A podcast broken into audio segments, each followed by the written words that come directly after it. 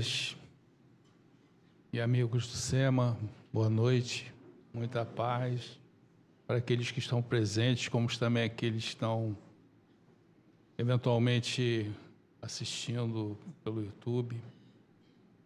É sempre um alívio quando aqui chegamos. Estava ouvindo o que o Rogério falava né, das bênçãos. Né? Chegamos aqui, vamos ser tratados, aliviados, vamos receber a instrução espiritual do Evangelho à luz da doutrina espírita. São muitas bênçãos. Eu, em especial, cheguei até aqui hoje meio agitado, porque o trânsito, não sei se vocês já perceberam, mas o trânsito, você, ah, que bom, cheguei no recreio. Não é bem assim. Só para dar aquela pequena volta foram quase 20 minutos. E esqueci até de fazer minha oração quando eu entrei no SEMA, porque eu gosto sempre de fazê-lo, até porque aprendi com uma história que eu já contei aqui da escada do Templo de Jerusalém, né? que era uma escada assimétrica, obrigava as pessoas a olharem para baixo, isto é, entrarem com um sentimento né, de reverência dentro do templo, que é um templo sagrado. Então, aqui não tem essa escada, graças a Deus, mas nós, como é um tempo sagrado, temos que entrar com uma reverência, fazendo uma oração até para que possamos entrar aqui no nosso melhor, o nosso melhor eu. E sentimos sempre um alívio quando aqui chegamos, mas lembrando também que Jesus nos ensinou e Kardec abordou lá no capítulo 6 do Evangelho segundo o Espiritismo, aqui nós recebemos o alívio Vinde a mim todos vós, é uma casa de Jesus, vinde a mim todos vós que estáis cansados, deprimidos, ansiosos, agitados, que eu vos aliviarei. Mas aprendei comigo, sobrando em humilde coração, e alcançareis descanso para as vossas almas. Lembrando sempre que são dois momentos diferentes. O alívio é uma coisa, o descanso é outra. Você pode, por exemplo, estar fazendo um exercício, um esforço muito grande, para de fazê-lo, você sente alívio. Mas está descansado? Não. Igualmente aqui.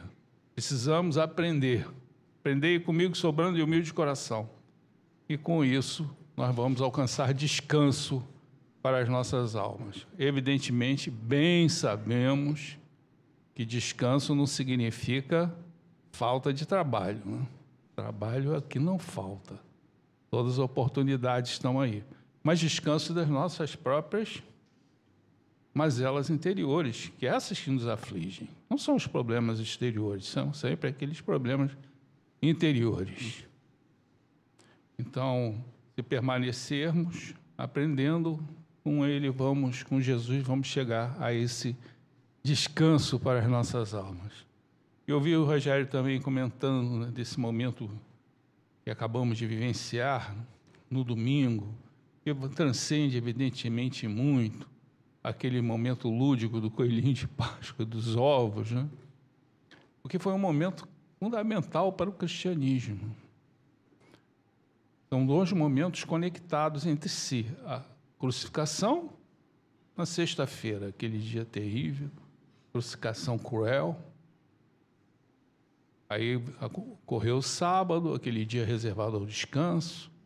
A comunidade de discípulos e aqueles que estavam com Jesus estavam totalmente dispersos. Se dispersaram muito pela consciência culpada, mas estavam totalmente dispersos. Ora, ele não é o Messias e acabou crucificado entre dois ladrões. Parecia que tudo aquilo que ele ensinara estava naquele momento desabando precisou ouvir um anúncio de uma mulher, Maria Madalena, tem um nome composto, né? Maria Madalena, oriunda lá de Magdala, uma ex-pecadora, para trazer o anúncio mais feliz que a humanidade já recebeu. Jesus está vivo. Aliás, tem uma passagem bonita porque ela se encontrava dentro do túmulo chorando Aí Jesus se aproximou, por que choras?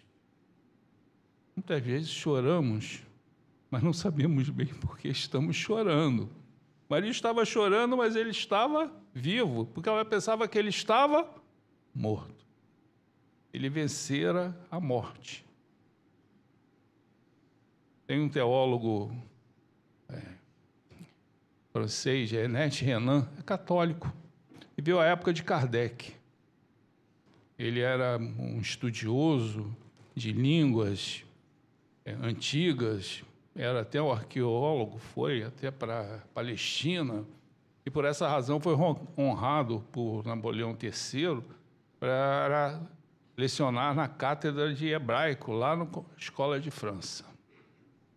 E aí, como todo catedrático, tinha que fazer um discurso de abertura.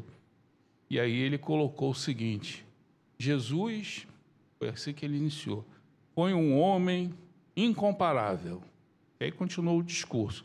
No dia seguinte foi demitido por Napoleão III. Por quê? A maioria da cristandade entende que Jesus não foi um homem, foi Deus, né? É uma das pessoas da Trindade, o Pai, o Filho e o Espírito Santo. E ele colocou o seguinte, fez essa pergunta, porque ele escreveu um livro muito importante chamado é, A Vida de Jesus, em 1863.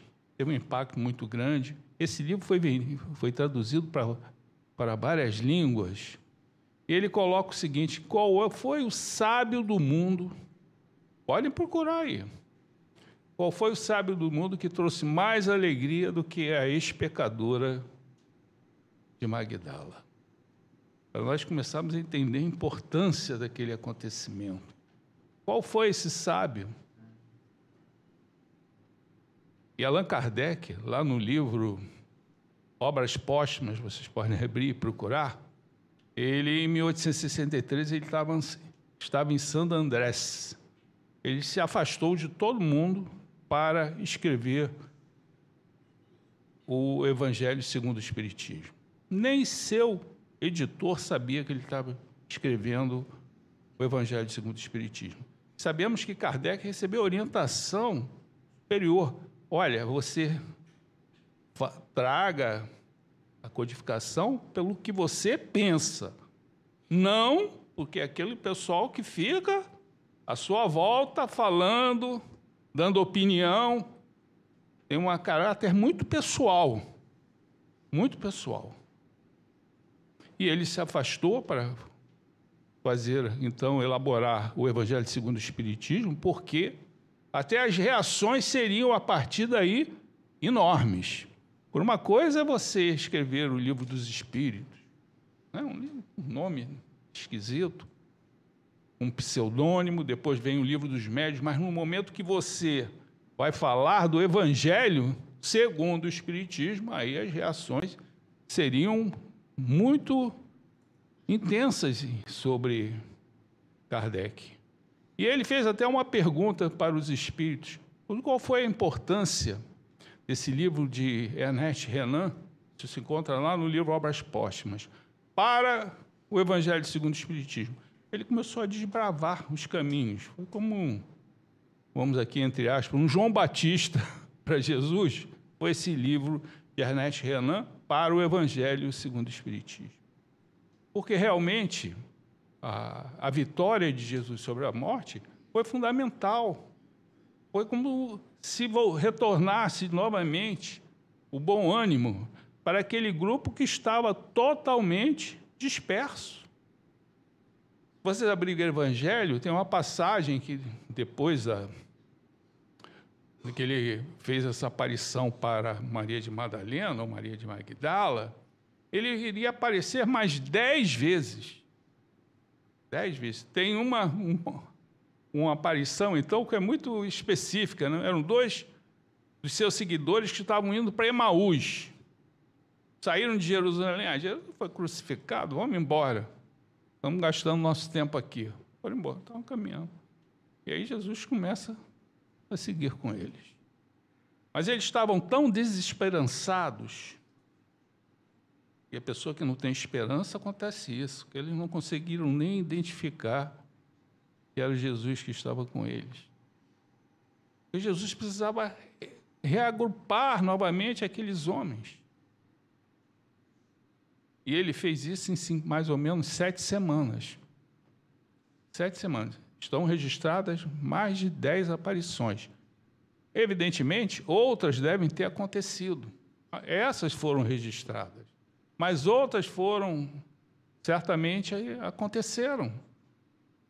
E Jesus, fiquem, se se reúnam nas últimas, lá em Jerusalém. Porque 50 dias depois da Páscoa vinha a festa de Pentecostes. Pentecostes é 50 em grego.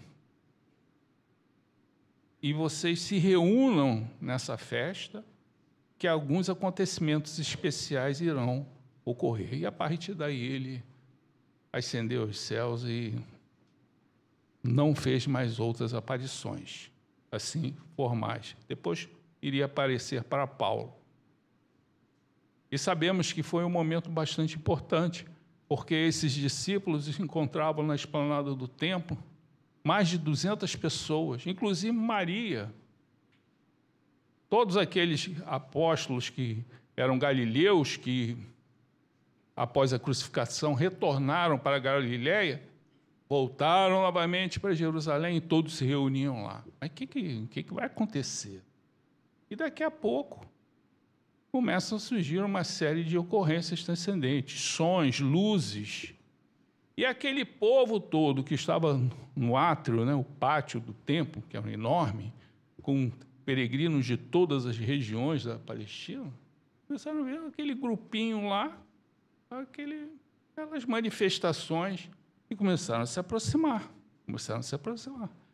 E aí aconteceu algo surpreendente. Esses discípulos e apóstolos de Jesus começaram a falar na língua de cada um daqueles que lá estavam, porque eram peregrinos de todas as regiões lá do mar Mediterrâneo, os judeus da diáspora. Jerusalém recebia mais de 50 mil pessoas. É um fenômeno conhecido na doutrina espírita como xenoglacia. Você falar numa língua que não é a sua. Tanto que essa festa de Pentecostes, onde esses apóstolos e discípulos falaram em línguas, essa é a visão da doutrina espírita, evidentemente. Existem outras correntes religiosas, pentecostais, que entendem que falar em língua é você falar uma língua qualquer, você sabe o que está falando e Deus também sabe o que você está falando, mas o diabo não. Essa é, em síntese, a, o falar em línguas do entendimento das igrejas pentecostais. No caso da doutrina, é mediunidade de xenoglacia. E teve aí, nesse momento, verdadeiramente o início né, da divulgação do Evangelho. Mais de 3 mil pessoas levaram, né, espalharam, espalhando-se ali pelo mar Mediterrâneo, naquelas cidades, aquela notícia. Mas a principal notícia que eles levavam era da ressurreição, que Jesus vencera a morte. Era uma mensagem fundamental de forte. Tanto que na comunidade cristã nascente, qual era a festa mais importante? A festa mais importante era, sem dúvida alguma, a Páscoa. Porque eles enfrentavam a morte. Hoje, ninguém enfrenta a morte. Não, hoje, desculpem. Muitos enfrentam a morte, muitos cristãos enfrentam a morte hoje. Muitos. Mas na época era uma perseguição mais cruel. E pergunto a vocês: quem iria enfrentar a morte se não tivesse a certeza da vitória da vida sobre a morte? Ninguém. Então, essa ressurreição foi fundamental. Claro que está ligada à crucificação, crucificação se pergunta que por que dessa cruz precisava Jesus ter sido crucificado? Será que foi um sacrifício? Na, na comunidade judaica, na religiosidade judaica, era comum os sacrifícios. Né? Você sacrificava um animal para você ficar de bem com Deus. Será que Jesus não foi sacrificado para que a humanidade pudesse ficar de bem com Deus? Ou um resgate? Quando você queria libertar um escravo, você pagava um resgate. Então, muitos falam, crucificação foi um resgate. Liberdade para quem, gente? Para nós. Liberdade espiritual. Descanso para as nossas almas. E tudo graças à ressurreição. Porque se só tivesse acontecido a crucificação, essa mensagem teria sido esquecida certamente. E ela foi espalhada no século I por Paulo, e levou para, como bem sabemos, nas suas viagens longas de mais de um ano e meio, para a Ásia Menor, para a Europa, e impressionantemente formando inúmeras comunidades cristãs. Então, quando você tendo a ressurreição e essas comunidades cristãs agindo sob a orientação das lições de Jesus, chamava a atenção de muitos. E a partir daí, essa mensagem vai se desenvolvendo, vai se desenvolvendo. Vencendo todas as crises. O século III, que foi um século de crise, mas foi favorável para o desenvolvimento do cristianismo, porque os cristãos eram fraternos. Os cristãos tinham as suas comunidades, não como igreja, tá, gente? Como comunidade. O centro espírita tenta se aproximar a esses grupos do passado, onde a hierarquia era definida pela base moral, existia uma fraternidade muito grande, a mediunidade. E aí, no momento de dificuldade, você vai buscar socorro aonde? Nessas comunidades cristãs que foram formadas para atender a tantas criaturas. E Jesus ensinara, né? porque uma vez ele foi questionado por um doutor da lei: qual é o maior dos mandamentos? Parece uma pergunta sem senso, né? mas porque na época existiam mais de 600. Aí Jesus amarás o próximo, amarás a Deus com todas as tuas forças, todas as tuas energias, como bem sabemos, e o próximo é o segundo mandamento, que é equivalente ao primeiro, e o próximo como a si mesmo. Santo Agostinho ficava se questionando: né? se eu amo a Deus com todas as minhas energias, não só para energia nenhuma para amar o próximo nem a mim mesmo. Só um intelecto dele podia fazer essas reflexões. E aí ele ficava. Aí ele conseguiu entender a solução. É porque Deus está onde? Dentro de nós. Então, se eu estou amando ao próximo, né, eu estou amando a Deus. Estou me amando, eu estou amando a Deus. Então ele conseguiu entender, mas é essa foi a questão colocada para Jesus. E aí, esse doutor da lei perguntou: e quem é meu próximo? É o da minha família? É da minha raça? Existia essa discussão é o quem, né? o objeto direto. Aí Jesus trouxe a famosa parábola do bom samaritano, né? aquele um homem que estava indo né? de Jerusalém para Jericó e acabou sendo assaltado. Passaram os, os religiosos, todos preocupados com seus problemas, né? não o, o camarada estava deitado lá no canto, eles nem se aproximaram. Seguiram. Isso acontece conosco. Uma vez eu, eu estava na Praça Santos Penha e tinha, na semana passada, na, anterior, na semana anterior, feito um estudo sobre isso aqui no SEMA. Por isso é bom sempre repetir, né? Aí eu estou com aquela cabeça, estou igualzinho esse sacerdote daquela época, né? Cabeça. Aí vem uma senhora falar comigo. E aí eu hum, passo direto. Aí dou mais um espaço, aí vem, mas e vê. Mas você não estudou esse negócio, essa é lição semana passada e está passando direto? Aí eu é, vou atrás, vejo como é que é importante, vou atrás dela. Né? Aí ela levou um susto maior ainda. Ela só queria saber uma orientação. Então, o que Jesus nos ensina é o seguinte: nós, nós não precisamos, nós não temos que ficar buscando o objeto, quer dizer, quem é o meu próximo? Nós é que temos que nos aproximar, nós temos que se tornar sujeitos da ação.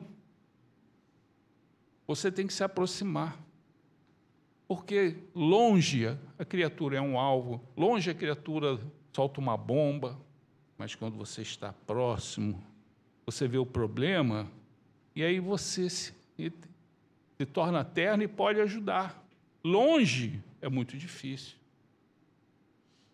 E essas eram as lições fundamentais que essas comunidades tinham, e por essa razão, evidentemente, muitos começaram a seguir o cristianismo, uma seita que, ou uma filosofia trazida por um homem pobre, por um galileu, mas que se espalhou, principalmente até o início do século IV, de uma forma impressionante, enfrentando todas as lutas e perseguições, mas no século IV, no início do século, acabou se transformando religião oficial do, do cristianismo, do, perdão, do Império Romano, através de Constantino, e depois quem realmente definiu o cristianismo como religião oficial desse império foi por volta do ano 380.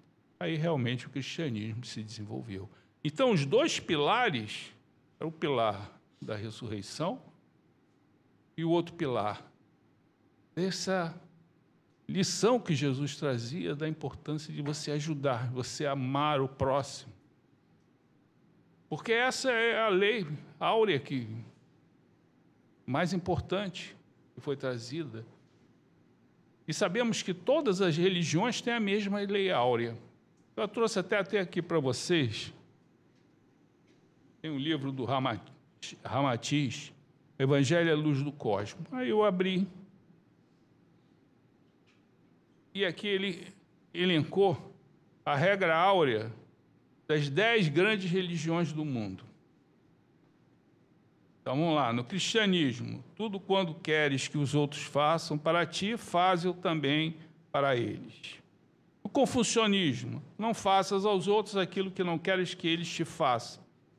No sikhismo, julga aos outros como a ti mesmo julgas, então participarás do céu. Jainismo, na felicidade e na infelicidade, na alegria e na dor, precisamos olhar todas as criaturas assim como olhamos a nós mesmos. E aí ele foi elencando a regra áurea de todas as religiões. É a mesma regra. A mesma regra. No hinduísmo, não faça aos outros aquilo que, se a ti fosse feito, causar-te-ia é, é causar-te-ia dor. No islamismo, ninguém pode ser um crente até que ame seu irmão como a si mesmo. Então é a mesma regra áurea. Mas qual foi o único ser? Qual foi o único ser que conseguiu testemunhar isso de uma forma inequívoca, que todos reconhecem? Todo mundo não pode pensar sobre Jesus, uns acham que é Deus, outros acham que não é. Existem várias, vários grupos religiosos, todos são unânimes. Foi Jesus. Então, essas comunidades cristãs, elas atraíam isso. E mais, Jesus recomendava que nós devemos nos aproximar do, não ficarmos esperando, ó, é o objeto do, para nós fazermos a caridade, nós nos tornarmos sujeitos. Ele sempre recomendava, porque ele mesmo praticava, você fazer isso de uma maneira discreta. Jesus curava as pessoas e não ficava esperando reconhecimento. Né? Aliás, várias vezes ele curava quando a pessoa ia procurá-lo, ele já não estava mais lá. Curou o paralítico da piscina de Betesda, depois foram os sacerdotes atrás desse paralítico. Quem é que te curou? Ah, não sei. Um homem veio que me curou, foi embora. Cego da piscina de Siloé, A única vez que ele exigiu alguma coisa foi porque ele curou dez leprosos. Ele entrou numa aldeia chamada Guenim, e lá tinham dez leprosos. E aí eles se aperceberam da chegada de Jesus, já tinha a fama de curador, e aí gritaram: Senhor, por que, que eles gritaram? Eles queriam evitar que Jesus passasse pelo constrangimento de, se, de ter se aproximar deles. Como se Jesus estivesse se importando com isso. Senhor, gritaram, ajuda-nos. Jesus também não ia chegar e gritar: Ó, oh, vocês estão curados. Não, ele jamais faria isso. Ele fez uma oração e, por favor, podem se encaminhar e se apresentarem ao sacerdote. Isso que a lei judaica falava. Se você for curado de lepra, se apresente ao sacerdote. Então ele estava trazendo indiretamente uma afirmativa de que eles seriam curados. E eles começaram a ir em direção do sacerdote. E aquela lepra foi indo embora. E aí, apenas um se recordou da necessidade de agradecer. E foi até Jesus. Gente, era uma lepra, não é um resfriado, era uma lepra. E aí Jesus perguntou: cadê os outros nove? Não que para ele, ele queria o agradecimento para Deus. Jesus falava: de mim mesmo nada posso. Um dia uma criatura chegou para ele: Ah, bom mestre. Ele aceitou o título de mestre, mas o de bom, não. Bom é meu pai. Ele era o instrumento. Ele queria o reconhecimento para Deus. Então ele transmitia essas lições importantes. E no Sermão da Montanha, ele procurou destacar isso naquela famosa passagem, porque o Sermão da Montanha, na essência, é um complemento da lei judaica. Lei judaica, aquela oriunda de Deus, os dez mandamentos de Moisés. Ele afirmou: olha, não vim destruir a lei, vim complementar. E começou a anunciar os complementos. E numa dessas lições, muito bonitas, ele colocou o seguinte: olha, não saiba a sua mão esquerda o que está fazendo a sua mão direita. Né? Porque se você faz o bem, a ajuda, esperando o reconhecimento, você já recebeu o seu galardão. Se alguém faz o bem esperando o reconhecimento, o que ele receberá então? O Emmanuel comenta que se você faz um bem com outro interesse que não seja aquele bem sincero e puro, você vai receber apenas a prece intercessória depois dessa criatura que foi ajudada por você, mesmo que você não tenha tido a intenção de ajudar, mas ajudou, e você vai, essa pessoa que recebeu, fará então uma peça intercessória a seu favor. E aí, ele trouxe essa lição que eu acho muito bonita, né? Não sabe a sua mão esquerda que passa a direita, né? Faça sempre as coisas com discrição. Não fique tocando trombeta do bem que você faz. Às vezes nós caímos nessa situação, né? até para cobrarmos alguém. Né? É, mas eu sempre te ajudei. Sempre te ajudei. Realmente a mão direita sempre é a mão mais hábil né? do que a esquerda. Então não, não deixe que aquela mão que é hábil, o braço que é hábil, né? se exponha para aquele que não tem essa habilidade. Tenha esse cuidado. E que o bem acabe nesse exercício sendo natural para nós. Eu vejo essa lição da seguinte maneira: porque a mão esquerda e a mão direita. Ah, como é que a mão esquerda não vai saber? É uma outra reflexão como é que a mão esquerda não vai saber o que a direita está fazendo se a cabeça está aqui?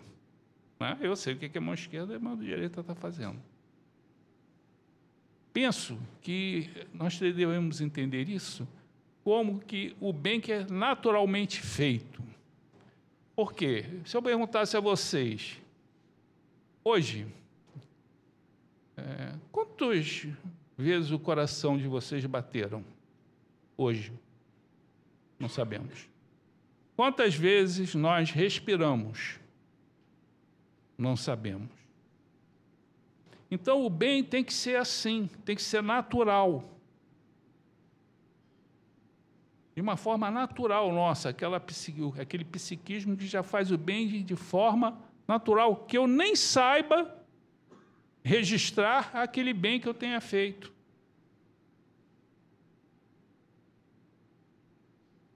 É como se fosse um hábito. O bem tem que se tornar um hábito. Porque nós não somos assim. Né?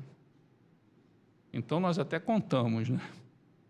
Não, já eu ajudo ali, ajudo aqui, né? Já fico só contabilizando o bem que eu faço. Não é isso. Isso não é a mão esquerda saber o que a mão direita faz. Não é um hábito. O bem tem que ser como uma respiração. Né? com um batimento cardíaco que a gente faz de forma natural, totalmente natural.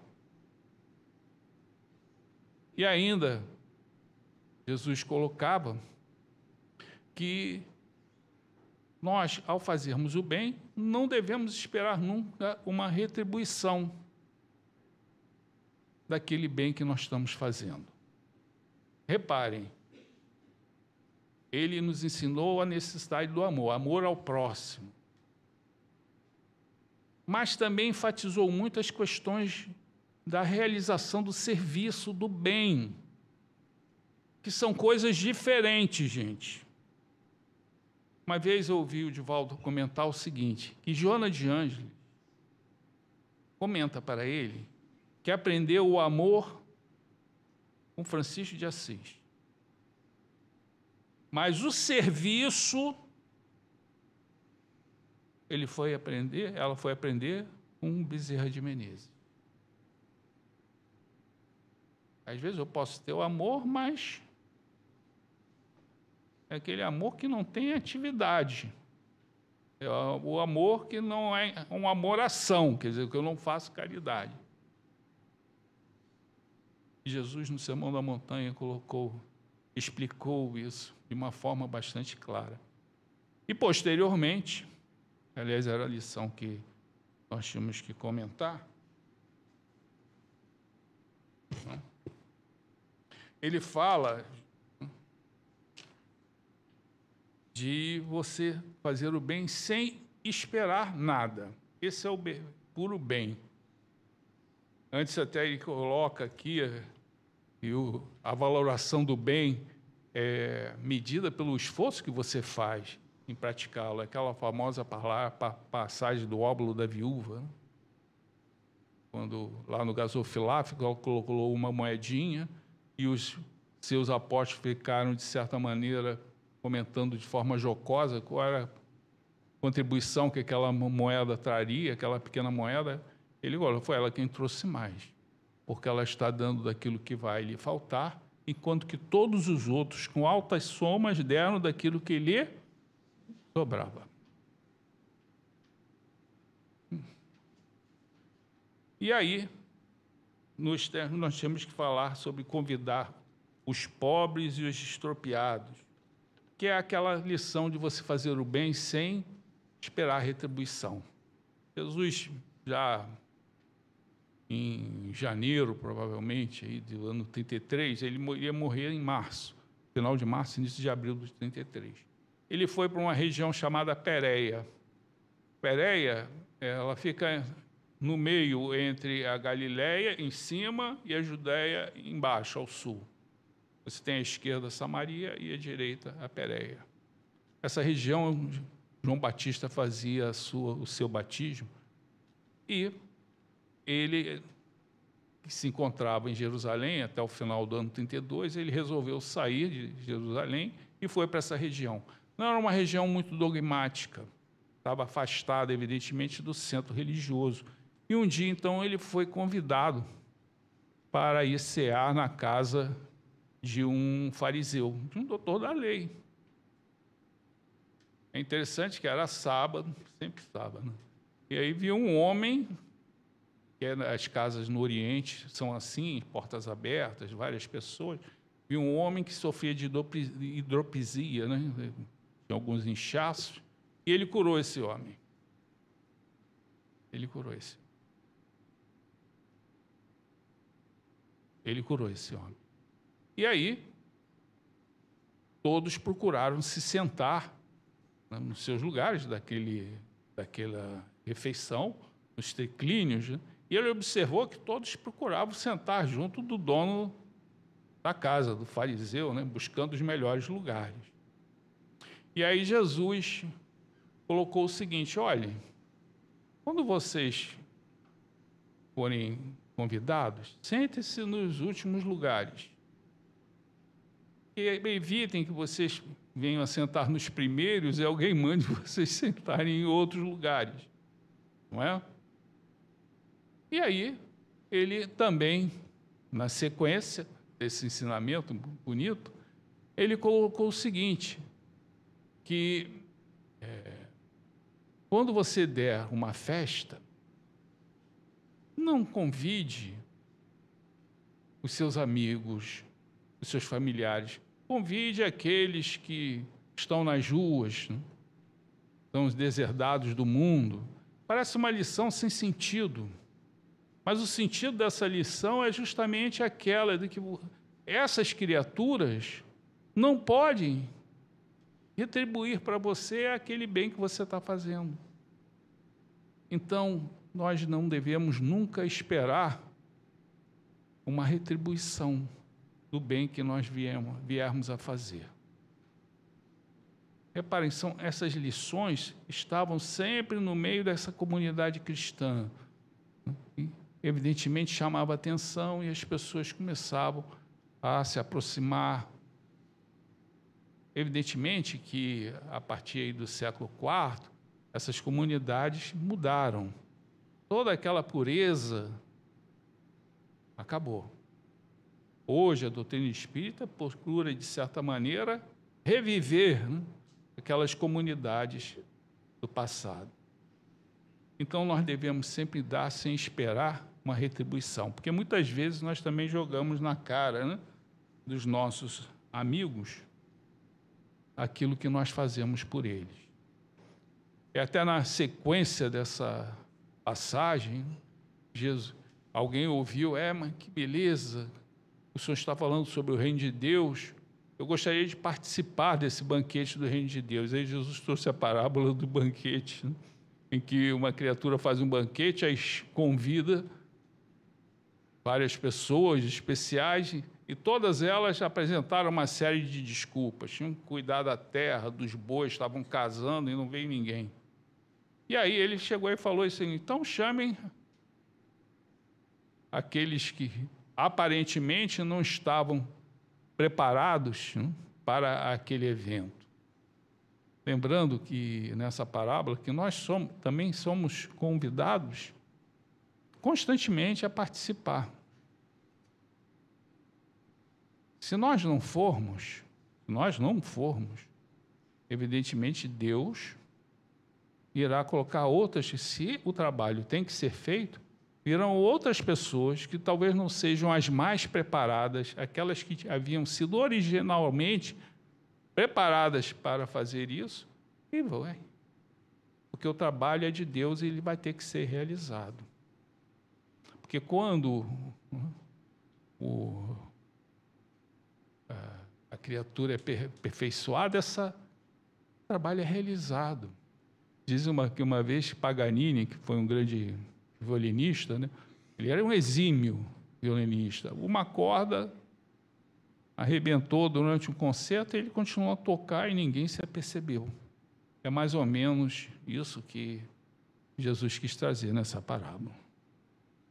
Encaminhando então o nosso final, eu queria relembrar aqui Paulo, porque comentamos, Paulo fundou muitas comunidades. Então vamos vendo como ele foi importante.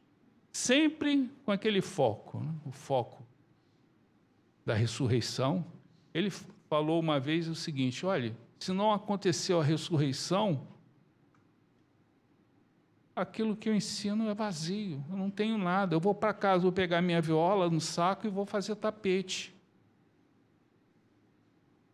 Se não existe vida após a morte, todo esse meu discurso aqui não vale nada.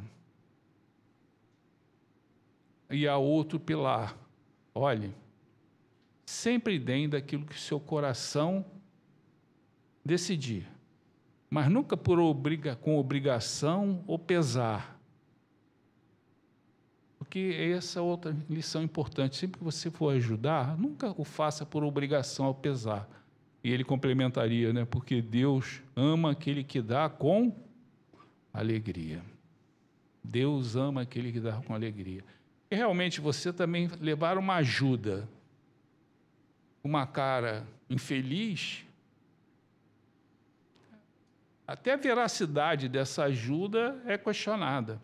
Teresa de Calcutá comenta é, num livro que quando ela estava com as suas missionárias, saía cedo né, para buscar aqueles é, maltrapilhos lá em Calcutá, que era um, monte deles, ela ficava observando a fisionomia das suas irmãs. Se alguma estivesse com uma cara que não externasse, não estivesse transmitindo alegria, não ia com ela. Não, você vai ficar aqui. Porque o penhor da ajuda é a sua demonstração de alegria. Então você, nós temos que te dar com alegria, porque Deus ama aquele que assim faz. Então são esses dois pilares. Então são as reflexões que nós tínhamos para essa noite. Vamos agradecer sempre a oportunidade de estarmos nessa casa, que é um templo de Jesus aqui. Possamos aurir todos esses benefícios, possamos ter harmonia e paz e que possamos perseverar. Porque, lembrando o início, né? alívio é uma coisa, descanso é outra, né? Muita paz.